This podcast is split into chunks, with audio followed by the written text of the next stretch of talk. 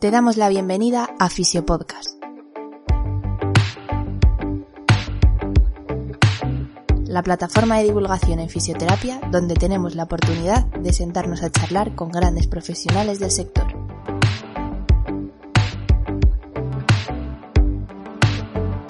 Nuestro lema, fisioterapia sin apellidos y conciencia. Muy buenas compañeros y compañeras. Mi nombre es Rubén Hernández y para mí, como siempre, es un auténtico placer estar en un episodio más de la Radio Fisio Podcast. En el episodio de hoy os traigo una mesa redonda muy especial compuesta por tres titanes de la fisioterapia, como son Roy Latuch, Antonio Cuesta y Eduardo Fondevila. Como podéis intuir, la entrevista la grabamos en el ya pasado primer congreso del afrontamiento activo del dolor crónico que se celebró en Valladolid, al igual que los dos episodios anteriores. Hacer una mención especial a Carlos Jiménez, que se encontraba detrás de las cámaras dando apoyo logístico. Desde aquí, de corazón, gracias Carlos. No os miento si os digo que fue un podcast totalmente improvisado en el que se tocaron diferentes temas relacionados con la fisioterapia. Una conversación informal entre amigos eh, donde entre otras cosas se habló pues del futuro de la profesión, de la experiencia del Congreso y el posible impacto en el futuro, de las redes sociales, de la diferencia generacional entre las diferentes promociones de fisioterapeutas, de la investigación, de la gestión, etc. Un montón de reflexiones en estos 40 minutos de podcast que estoy seguro de que te servirán y te resultarán de utilidad. A continuación, un mensaje rápido para nuestro patrocinador. Fisiofocus, formación especializada en fisioterapia. Para más información, puedes buscarlos en redes sociales o en su página web, donde encontrarás formación tanto en el formato online como en el formato presencial. Antes de pasar con el episodio, te recuerdo que puedes encontrarnos en YouTube, donde verás toda la entrevista en formato audiovisual. Así que, sin más, vamos con el episodio. Espero que lo disfrutéis tanto como nosotros hicimos grabándolo. Esto es Fisio Podcast.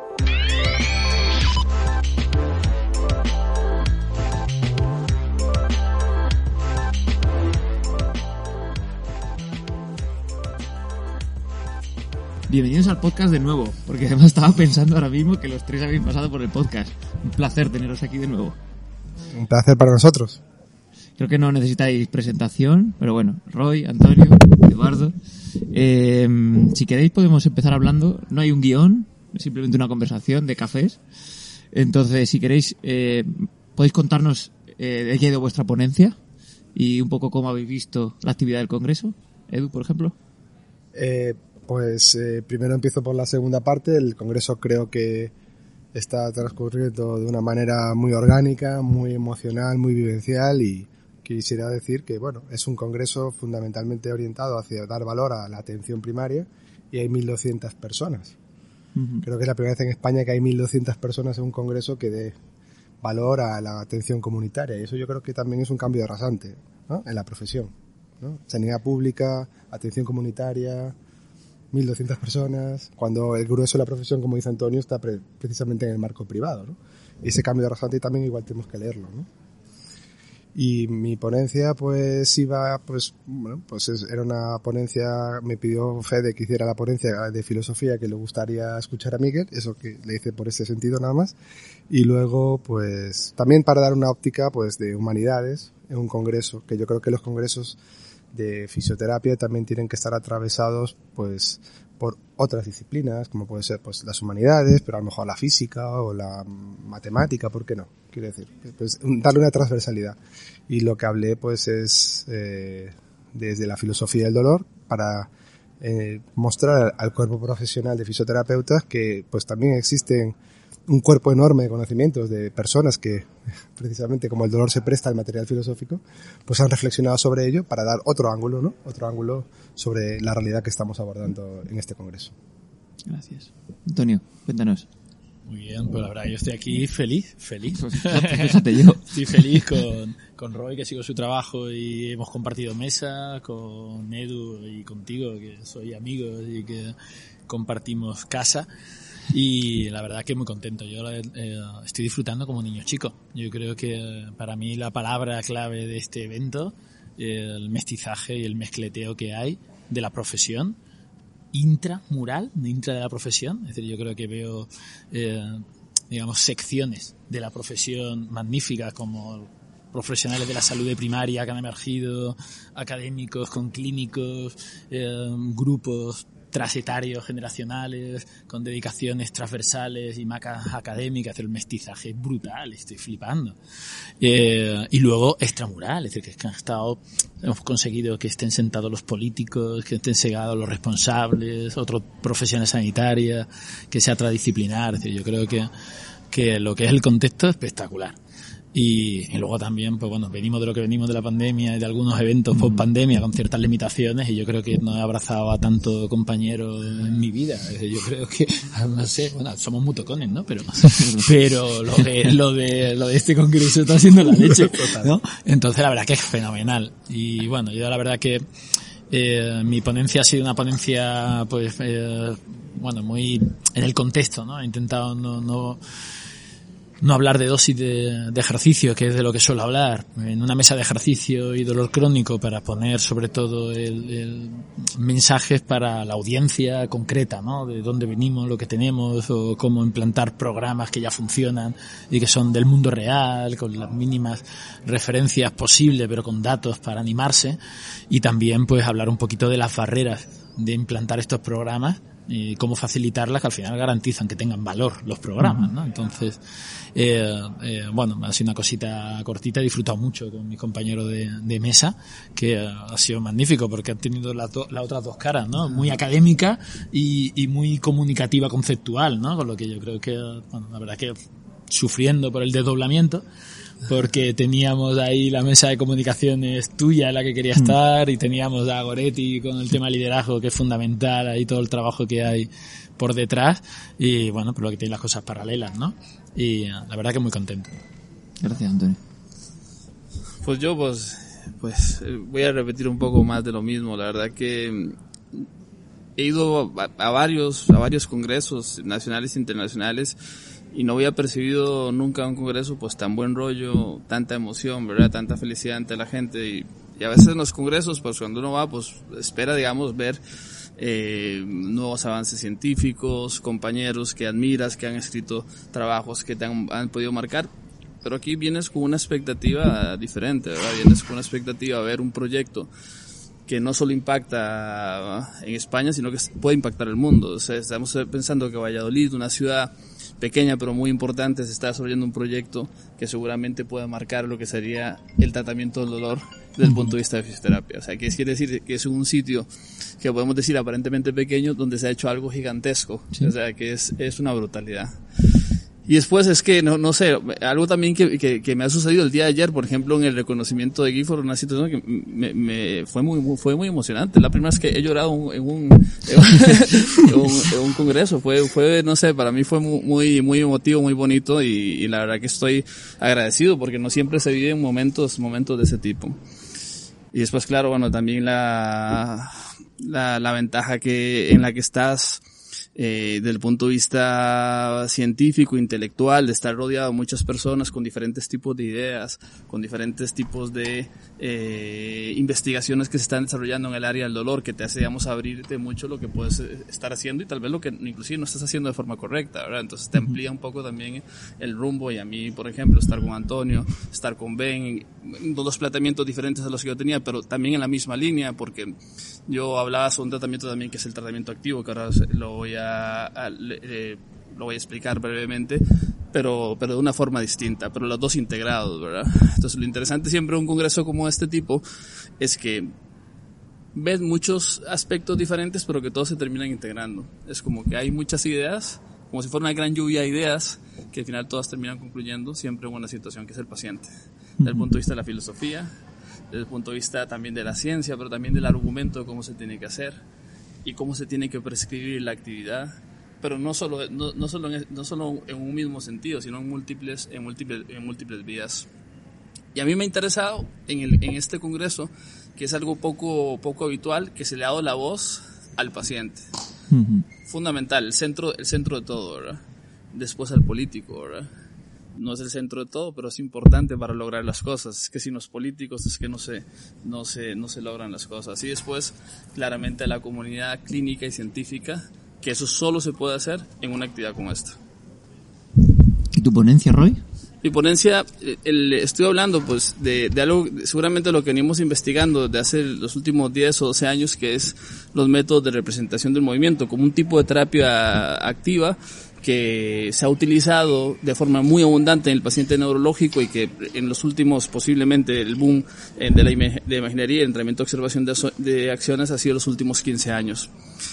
Es una terapia centenaria, quiere decir ya más de 100 años, inclusive en la propia investigación, que comenzaron a desarrollarse en las primeras unidades de psicología fisiológica viendo, digamos, como la capacidad de imaginar, pues lo que se, lo que generaba eran algunas respuestas, entre ellos lo que hablé yo anteriormente, que es el aumento de la actividad vegetativa como mecanismo neurofisiológico, y más de 100 años utilizado en el deporte, en el caso de la imaginería motora, como una forma de disminuir la, la ansiedad ante el evento, de preparar secuencias deportivas. Ya se ha hablado de, directamente en libros eh, pues muy reconocidos dentro de lo que es la historia de la ciencia de actividad física y el deporte, cómo los deportistas preparaban secuencias muy concretas desde el punto de vista imaginado. Es, algo muy, muy habitual en, en el deporte y es cierto que nos sucede algo que es, el, que es muy habitual del punto de vista científico, es que después la transferencia, que esos conocimientos lleguen a la clínica, hay una gran separación, ¿verdad? Posiblemente por el conocimiento, posiblemente también porque es costoso cuando me, me refiero en esfuerzo y en recursos, cuando quieres llevar algo que al paciente le pueda parecer poco habitual dentro de la fisioterapia es que te pongan a observar vídeos o que te pongan a imaginar dentro de una consulta, que el paciente puede decir, esto qué raro es. Entonces, esto también muchas veces pues nos, nos puede generar muchas veces miedo, ¿verdad? Quiere decir que que nos queda todavía un esfuerzo por hacer dentro de la investigación en esta línea es facilitar la transferencia al clínico, con protocolos un poco mejor adaptados a lo que se hace en investigación eh, y sobre todo pues con, con, más divulgación, que eso, que eso, es, eso, es, eso es lo fundamental y, y de eso ha, ha ido mi, mi, mi ponencia. Uh -huh. El tema de la transferencia es algo que ha salido en todas las ponencias. En la mesa de divulgación ha salido también. Se sabe que en torno al 14% del conocimiento solo llega a la práctica clínica, el 14%, y esa barrera de los 18, de los 17 años, ¿no? que ha salido de media en, en casi todas las ponencias, la verdad. Entonces, eh, y yo creo que un claro ejemplo de esta, de esta transferencia es las unidades de afrontamiento activo. ¿En qué medida creéis que este congreso, la filosofía de este congreso, se va a trasladar en un futuro para la profesión? Bueno, eh, hacer predicciones del futuro es quizá lo más difícil ¿no? del mundo. Eh, yo tengo la esperanza de que sí, ¿no? Eh, no puede ser de otra manera. Y también un buen predictor de futuro es el comportamiento pasado, ¿no? Y la verdad que si miramos el histórico de la fisioterapia en los últimos años, pues eh, la, la profesión en su rama científica ha pegado un progreso espectacular, ¿no? Ahora hay doctores en fisioterapia cuando uh -huh. hace 10 años pues eran muy pocos y ahora hay muchos, muchas personas en programas de doctorado, ¿no? Entonces, eh, evidentemente, eh, como dice Antonio muchas veces, hace falta el clínico que sea doctor y también MBA, ¿no? Esas son esas tres cosas que tienen que hacer. Y eso es, eso es cuestión de tiempo. Falta desarrollar lo del gestor. Ese yo creo que es un, un palo muy importante. El palo científico ya está germinando. El palo de gestión queda por germinar. Y yo creo que para el implemento, sobre todo, por ejemplo, la sanidad pública, eh, esa, esa figura del fisioterapeuta gestor es importante, ¿no? Es, es, importante. Y yo espero que también de este congreso nazcan, independientemente de la parte eh, científica y clínica, también nazcan inquietudes de gestión, ¿no? Porque al final tú tienes que defender esto, estos datos, eh, como han hecho Federico uh -huh. y Miguel Ángel, para descanse, pues ante un, un señor que hace cuadra números, ¿no? Y tienes sí. que al final saber defender esos números delante de a lo mejor un señor que es un MBA y, tienes, sí, sí, y te va a hablar en términos de coste-efectividad, ¿no? Entonces, bueno, eh, en cualquier caso, pues eh, yo creo que sí, tengo la esperanza de que sí, desde la humildad de la predicción, eh, y también la esperanza de que también sirva eh, para eso, apuntalar el nacimiento también del cuadro gestor en fisioterapia que acompaña al científico, ¿no? Tienen que ir de la mano, el científico, el clínico y el gestor, ¿no? Para poder implementar estos programas, pues eso, en, en sanidad pública, por ejemplo, que es eh, donde está haciendo, pero también, por supuesto, en la gestión privada de centros pequeños, como, como aterrizarlo en un pequeño centro, eh, desde el punto de vista también de análisis de coste-efectividad. ¿Qué opináis vosotros de esto? Yo, yo, el, el, yo creo que Edu ha dado con el, con el punto importante, ¿verdad? Eh, nosotros necesitaremos seguramente en un futuro y muy cercano que haya fisioterapeutas que nos representen eh, a nivel político y a nivel administrativo. Eso creo que va a ser necesario. Yo no estaría preparado nunca para eso. Pero sin duda alguna creo que es un, es un elemento fundamental. Eh, hay un, hay un, un, ejemplo sobre esto que se ha escrito mucho en Estados Unidos que los quiroprácticos un poco para dominar lo que era la terapia moral en Estados Unidos lo que hicieron fue meterse a política. Entonces habían, habían congresistas inclusive que eran quiroprácticos. Eso ha sido un poco en la historia de Estados Unidos. ¿verdad? Entonces llega un momento que la, que la profesión comienza a, a tener mayor madurez y creo que nosotros ya estamos entrando en esa, en esa situación donde hay, hay profesionales que están pues trabajando en los colegios y en otras áreas que creo que están dando pasos, pasos importantes y que eso a mí, a mí personalmente me hace sentirme muy orgulloso de, del, del papel también que se está haciendo en, en ese, en ese área. Y con respecto a la unidad, yo soy muy positivo porque, porque, y no lo sería tanto si el conocimiento viene directamente de la investigación, porque la transferencia es más lenta, ¿verdad? Eh, tiene que pasar por un proceso de divulgación, de puesta en práctica en la clínica, pero es que esto nace de la clínica. Quiere decir que es un proyecto que seguramente muchas personas que han venido a este congreso dicen o se van con, con como, como me sucede a mí, es posible, sí se puede hacer porque es un proyecto que no se ve tan lejos. Muchas veces cuando hablamos de investigación y se ve un paper, pues la gente dice, bien, eso está genial, eso está chulísimo, pero es que esto está todavía muy lejos para que nosotros lo podamos hacer. Y a veces no es, a veces no es así.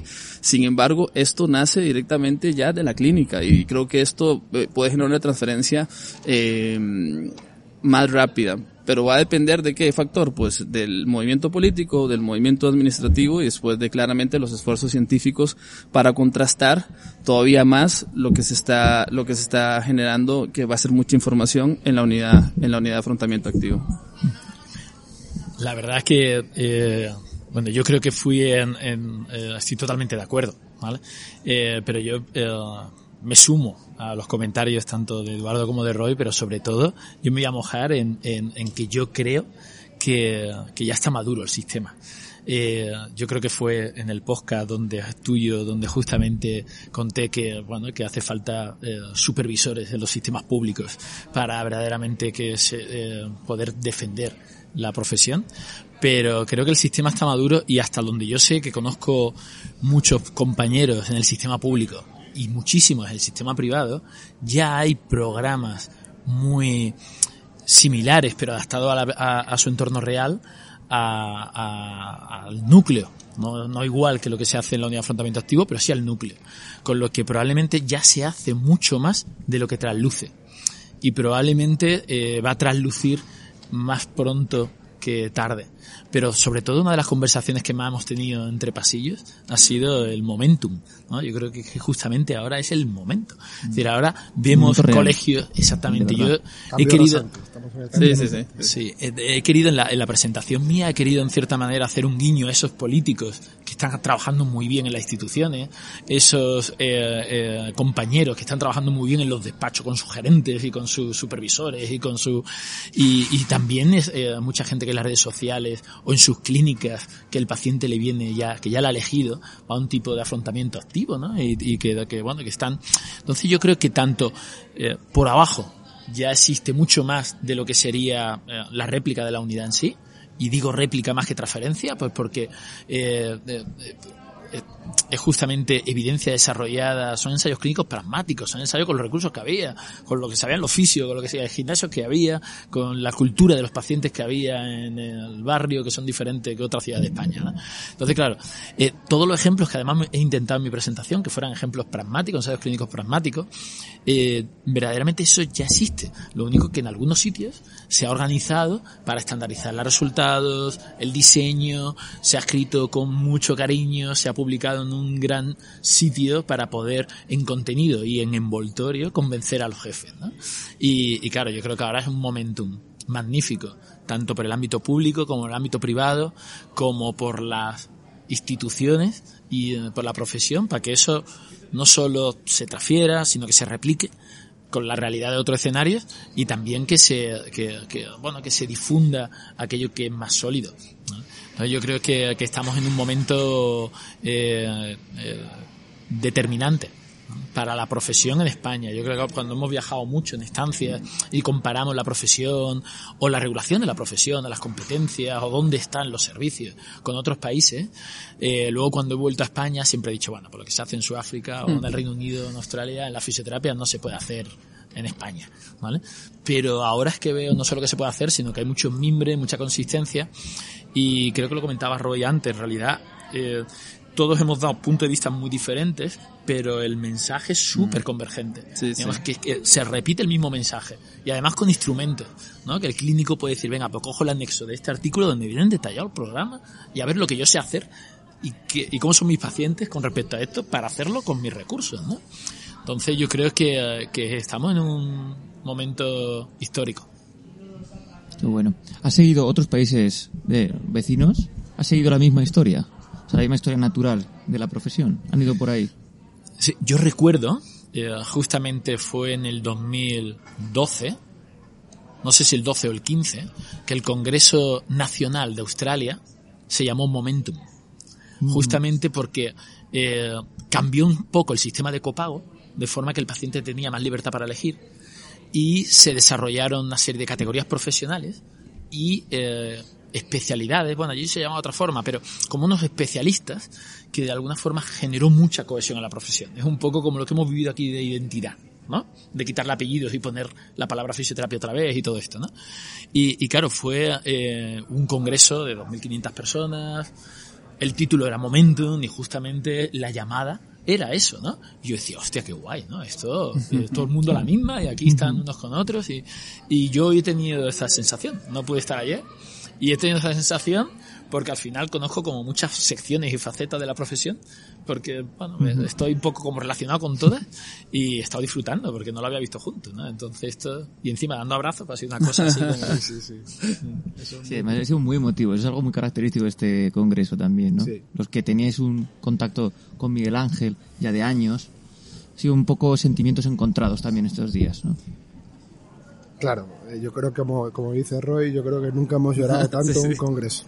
¿no? O sea, esto ha sido llorar desde llorar, reír, uh -huh. siempre sosteniendo las dos, las dos dimensiones a la vez, ¿no? Llorar, reír, emocionarse, pero eh, porque efectivamente la figura de Miguel pues eh, es, es, es, gigante y, y, gigante es el legado, ¿no? Por eso es lo que estaba comentando Roy, ¿no? Es una realidad, lo que está contando Antonio es una realidad y ese legado hay que mantenerlo y yo creo que la voluntad es trabajar en ello, ¿no? Pero una, una lectura que también se puede hacer, que yo he hecho más capilar, ¿no? También, como hablábamos, ¿no? De, de los congresos, yo creo que también eh, pues hay un momentum, ¿no? eh, más en el plano más pequeño, de que lo congresual también tiene que estar permeado por lo emotivo, ¿no? Quiero mm. decir, eh, ha habido varios sketches y todo, ¿no? Y, sí, sí, la gente que estaba haciendo los sketches decía, eh, le están diciendo los ponentes que, o sea, los congresistas le están diciendo eh, que, que los, en el próximo congreso los ponentes tendrán que también hacer algo de sketch, ¿sabes? Para presentar. O sea, quiere decir que al final es lo que estamos también viendo en, en, precisamente en el afrontamiento activo, ¿no? Que desde la sorpresa, desde la emoción, la cognición permea mejor, ¿no? Entonces, esto que aplicamos con los pacientes, que es, bueno, hacer una, una experiencia vivencial, ¿no? Pues también, a lo mejor también tenemos que trasladarlo de alguna manera, sin tampoco querer descubrir la rueda, ¿no? Porque todo está inventado, ¿verdad? Como decimos muchas veces, si quieres descubrir la rueda, pero sí hacer, pues eso, más dinámico, pues nuestras, ¿no? Pues nuestros congresos, de una manera, pues ha habido pausas activas, momentos de música, momentos de abrazos. Hombre, pues eso también le da una organicidad a, a, a, esto que hace que también se fije más en la memoria de los Totalmente. contenidos y eso también yo creo que de cara a, bueno, a organizar nuevos congresos, pues no perder esa humanidad, también, chispa, esa chispa, sí, no, esa chispa pues es bonito, ¿no? Porque prende mejor, ¿no? El recuerdo luego y, y fija mejor los contenidos intelectuales, ¿no? Qué bueno. Yo creo que como dice, como dice Antonio, estamos en el momento, ¿verdad? Porque yo veo que hay tres, tres aspectos que se llegan a conjugar. Uno de ellos es que, del punto de vista, yo creo que la academia pasa en un momento ahora mismo privilegiado, muy bueno. Muchos fisioterapeutas haciendo eh, investigación de muy buena calidad comparado con cualquier otro estudio que se haga en cualquier otro país con bastante más recursos con los que nosotros trabajamos. Eso es un aspecto muy importante. Después en la clínica, muchos clínicos con ganas de, de hacer las cosas bien y de, pequeños esfuerzos, como se comentaba antes, en los hospitales, que eso nace muchas veces del trabajo extra de, de, de, su jornada de muchas de las personas, como lo plante, como nos, nos, lo ha contado en, varios, en varias ocasiones eh, Federico. Es, esto ha nacido un esfuerzo muy importante que ha costado sangre, sudor y lágrimas. Uh -huh. Y eso se hace en, en, muchos hospitales y tal vez en hospitales muy pequeños, en partes muy pequeñas también de, de, de España. Y creo que también hay, hay algo que posiblemente sea el centro de unión ahora mismo en la profesión, donde no habría prácticamente debate, que sería la importancia que tiene el ejercicio en la profesión, en todas las áreas. Quiere decir, no solo en, en, el paciente con dolor, sino en el paciente neurológico, en el paciente respiratorio. Y creo que se ha tardado muchos años en el que todos ahora mismo podríamos decir cuál es el punto de unión en términos de competencias o áreas, es el ejercicio. Es el ejercicio, sin duda alguna. Si siempre hay un punto de unión, creo que es, es clave en el que no va a haber nunca discusión y que seguramente va a haber una defensa muy grande de las competencias que tiene el fisioterapeuta en ese, en esa línea, porque ese es nuestro punto de unión. Con lo cual, creo que ya solo falta sumar un poco más, que sería ya la repercusión que decíamos anterior, política administrativa, es el, el último paso que hace falta y que lo, lo, lo, vamos a ver con todo, lo vamos a ver con toda seguridad. Y yo, yo creo que sí. He hecho así el gesto con la cara con toda seguridad. Podéis interrumpiros sí. con total naturalidad. Sí, lo he hecho con la cara por si nos dejaba el jefe. Pero, pero, pero tú mismo has dicho que tú no quieres ocupar ese rol. No, sí, Entonces no, yo creo sí, que sí, que es el paso que falta, pero está la persona que falte. Ya. Es decir, uy, esto, sí, sí, estoy de acuerdo en que el paso, estoy de acuerdo que está Sí, cerca. De acuerdo en la necesidad, pero la a ver necesidad, cómo, ¿no? Sí, Bueno, pero pues- fíjate, ahí, ahí quiero hacer yo, fíjate, estaba pensando en interrumpir un poquito así para hacer una pregunta a Rubén. ¿Estás disfrutando del podcast? Puedes dejarnos tu me gusta o mejor aún, puedes invitarnos a un café y así apoyar al proyecto. Tan solo pincha en el enlace que tienes en la descripción y así tendremos energía suficiente para defender a capa y espada una fisioterapia sin apellidos y conciencia. No te entretengo más, volvemos con el episodio.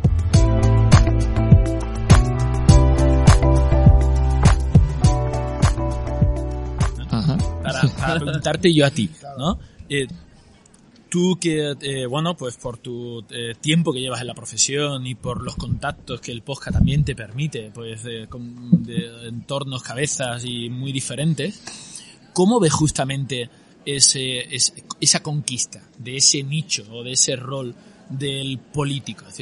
¿Ves tú un fisio, no digo en la política de la fisioterapia, ¿ves tú un fisio en la política de un consejero de salud?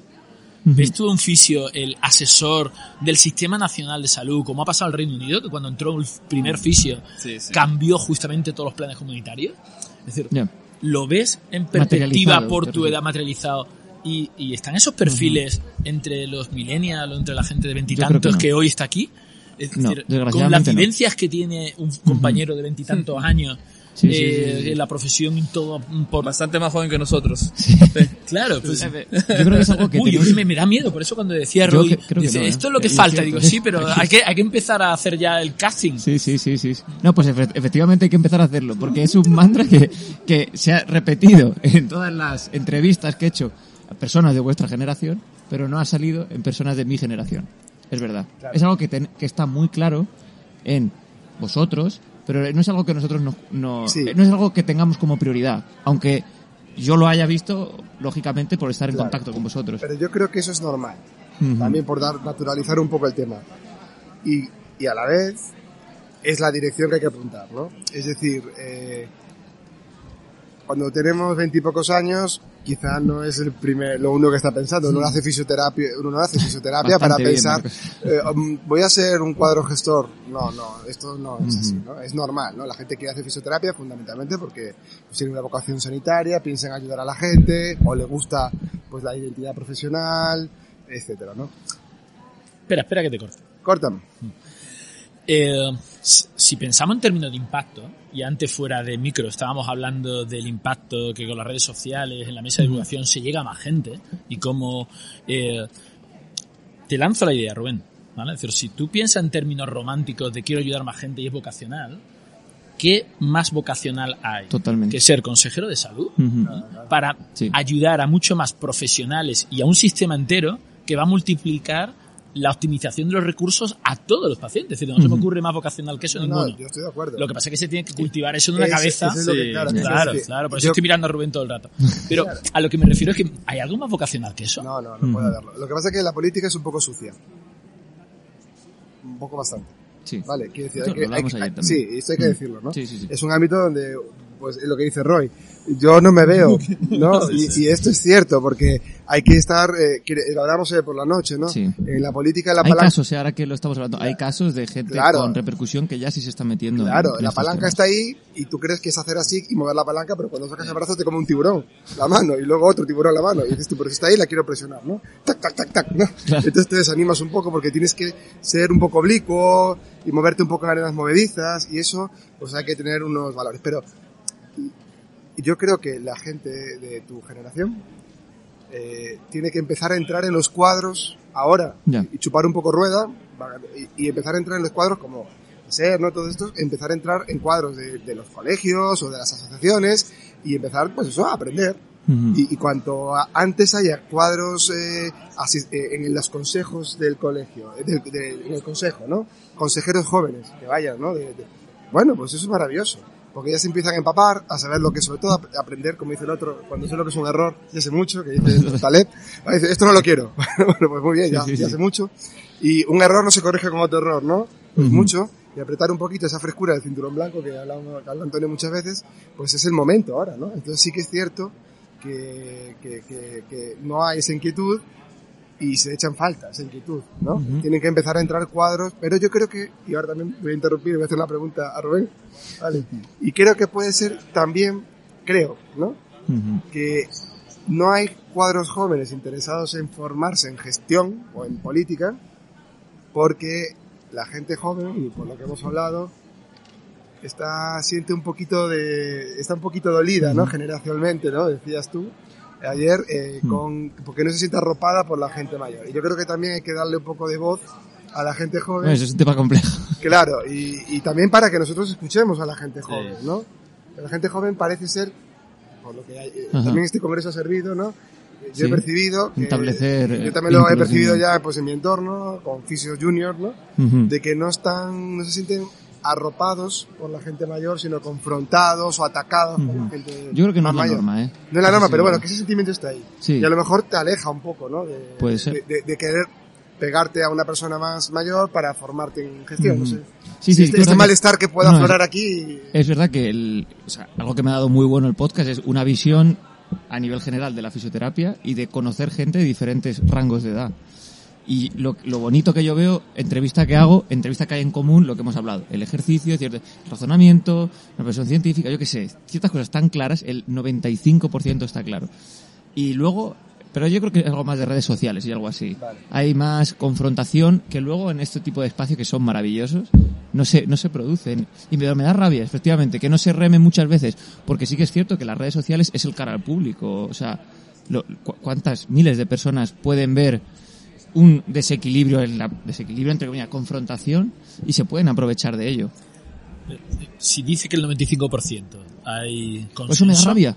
en realidad no habría que poner el foco en el 5%. Esto en investigación normalmente dejamos el 2,5 a cada lado y si aquello se distribuye normal, Claro. estamos felices. Con lo que tampoco es para preocuparse tanto. Y luego en investigación también hay cosas que se podrían llevar a la profesión y es que, por ejemplo, en, en, eh, al financiar proyectos se eh, valora y se puntúa para conseguir fondos más cuando un grupo tiene pues distintos eh, grupos etarios porque justamente esa acogida que hablaba Edu ya se ha dado. ¿Vale? Ujú. Es decir, si, Sí. si puede haber un grupo que tenga una trayectoria muy homogénea, muy buena, de 20 años y todos tengan, eh, digamos, una evolución muy razonable y homogénea y eso se extingue.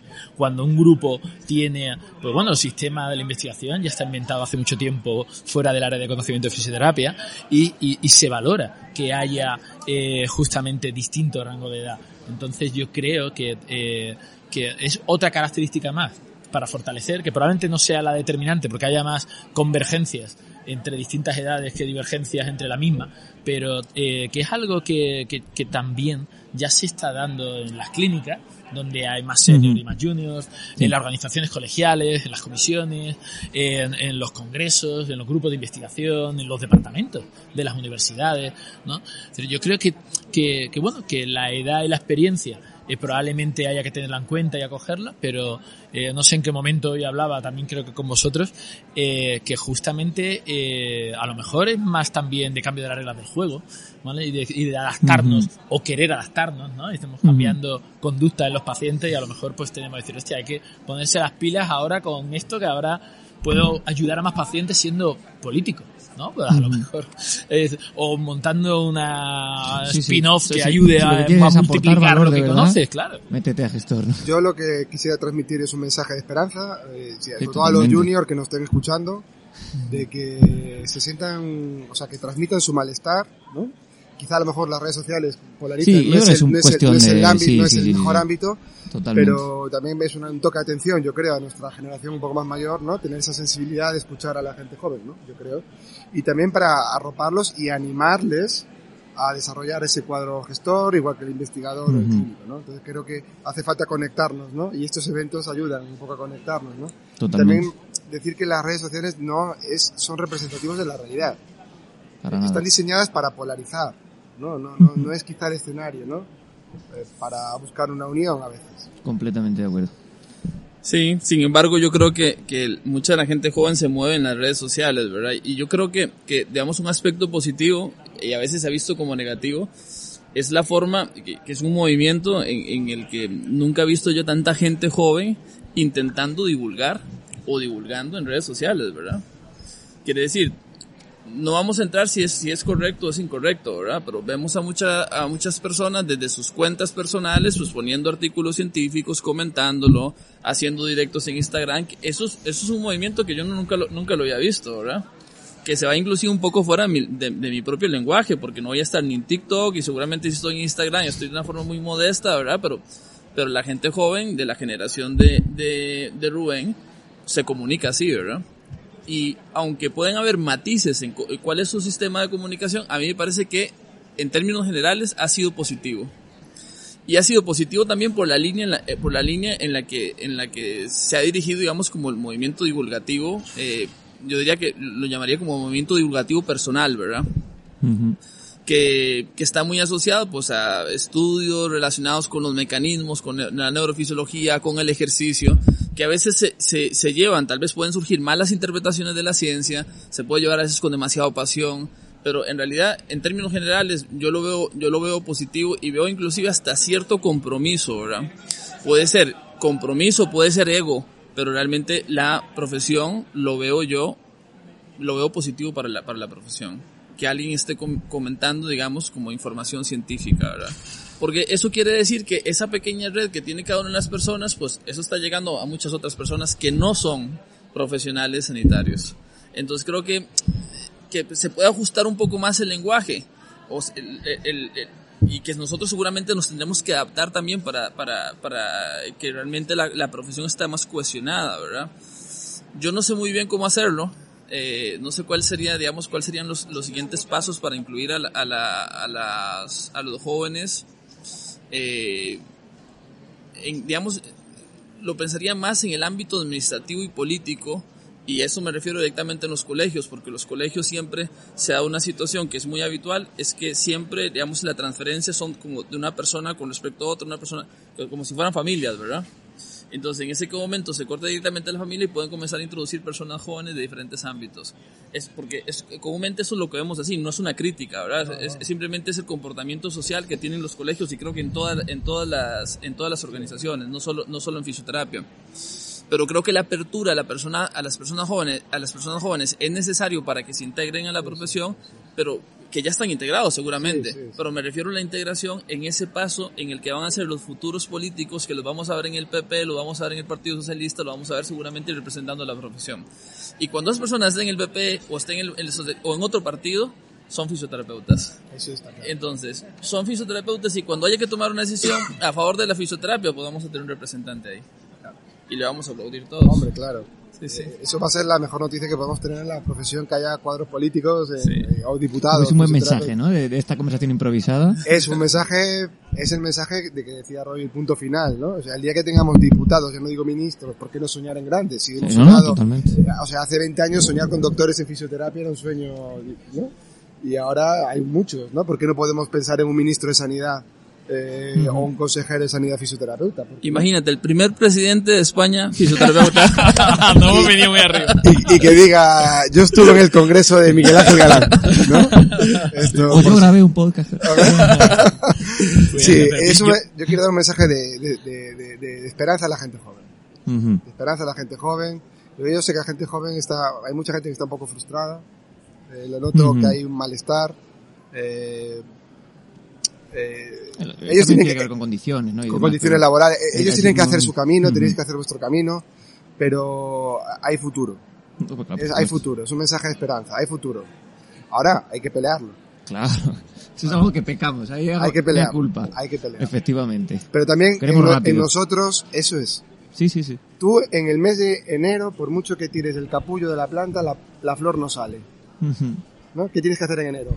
Abono, Regar, agua claro. y luz, ¿no? Pues Sí, esto sí, es sí. para que en mayo nazca florida y hermosa la flor. Bueno, pues en ese camino, ahí también estamos nosotros un poco los más serios para acompañaros, también escuchando a la gente joven, ¿no? Sí. Yo creo que hace falta nosotros escuchar a ellos, ellos escuchar a nosotros. Bueno, por supuesto.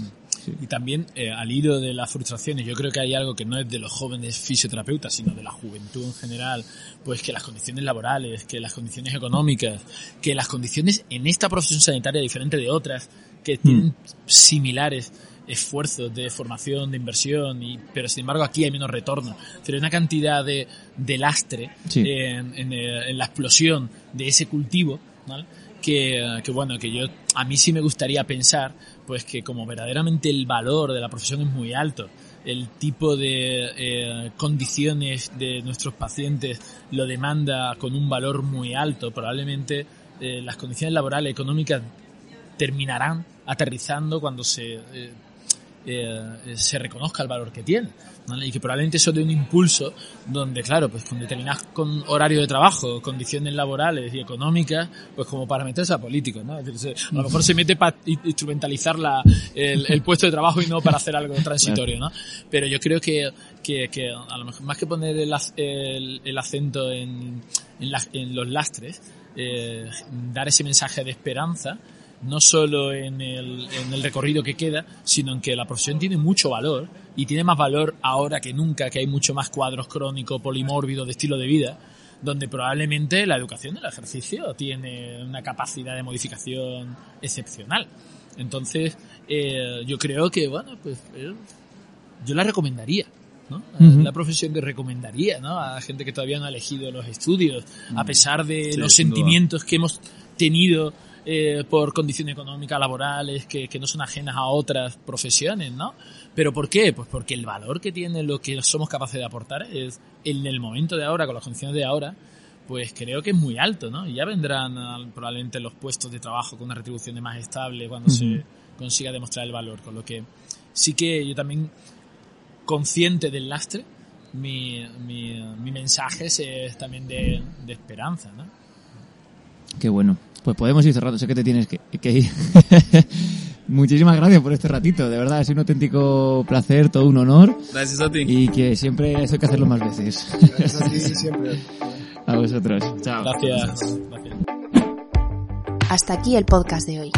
Si te ha gustado el contenido y además crees que ha sido de utilidad, recuerda que puedes compartirlo con tus amigos. Pequeños gestos que hacen que este podcast siga creciendo y llegando a más gente. Si quieres estar al tanto de futuros episodios, puedes seguirnos en redes sociales o suscribirte a la newsletter de nuestra página web, donde también podrás encontrar las notas de todos los episodios. Muchas gracias por tu tiempo. Hasta la próxima.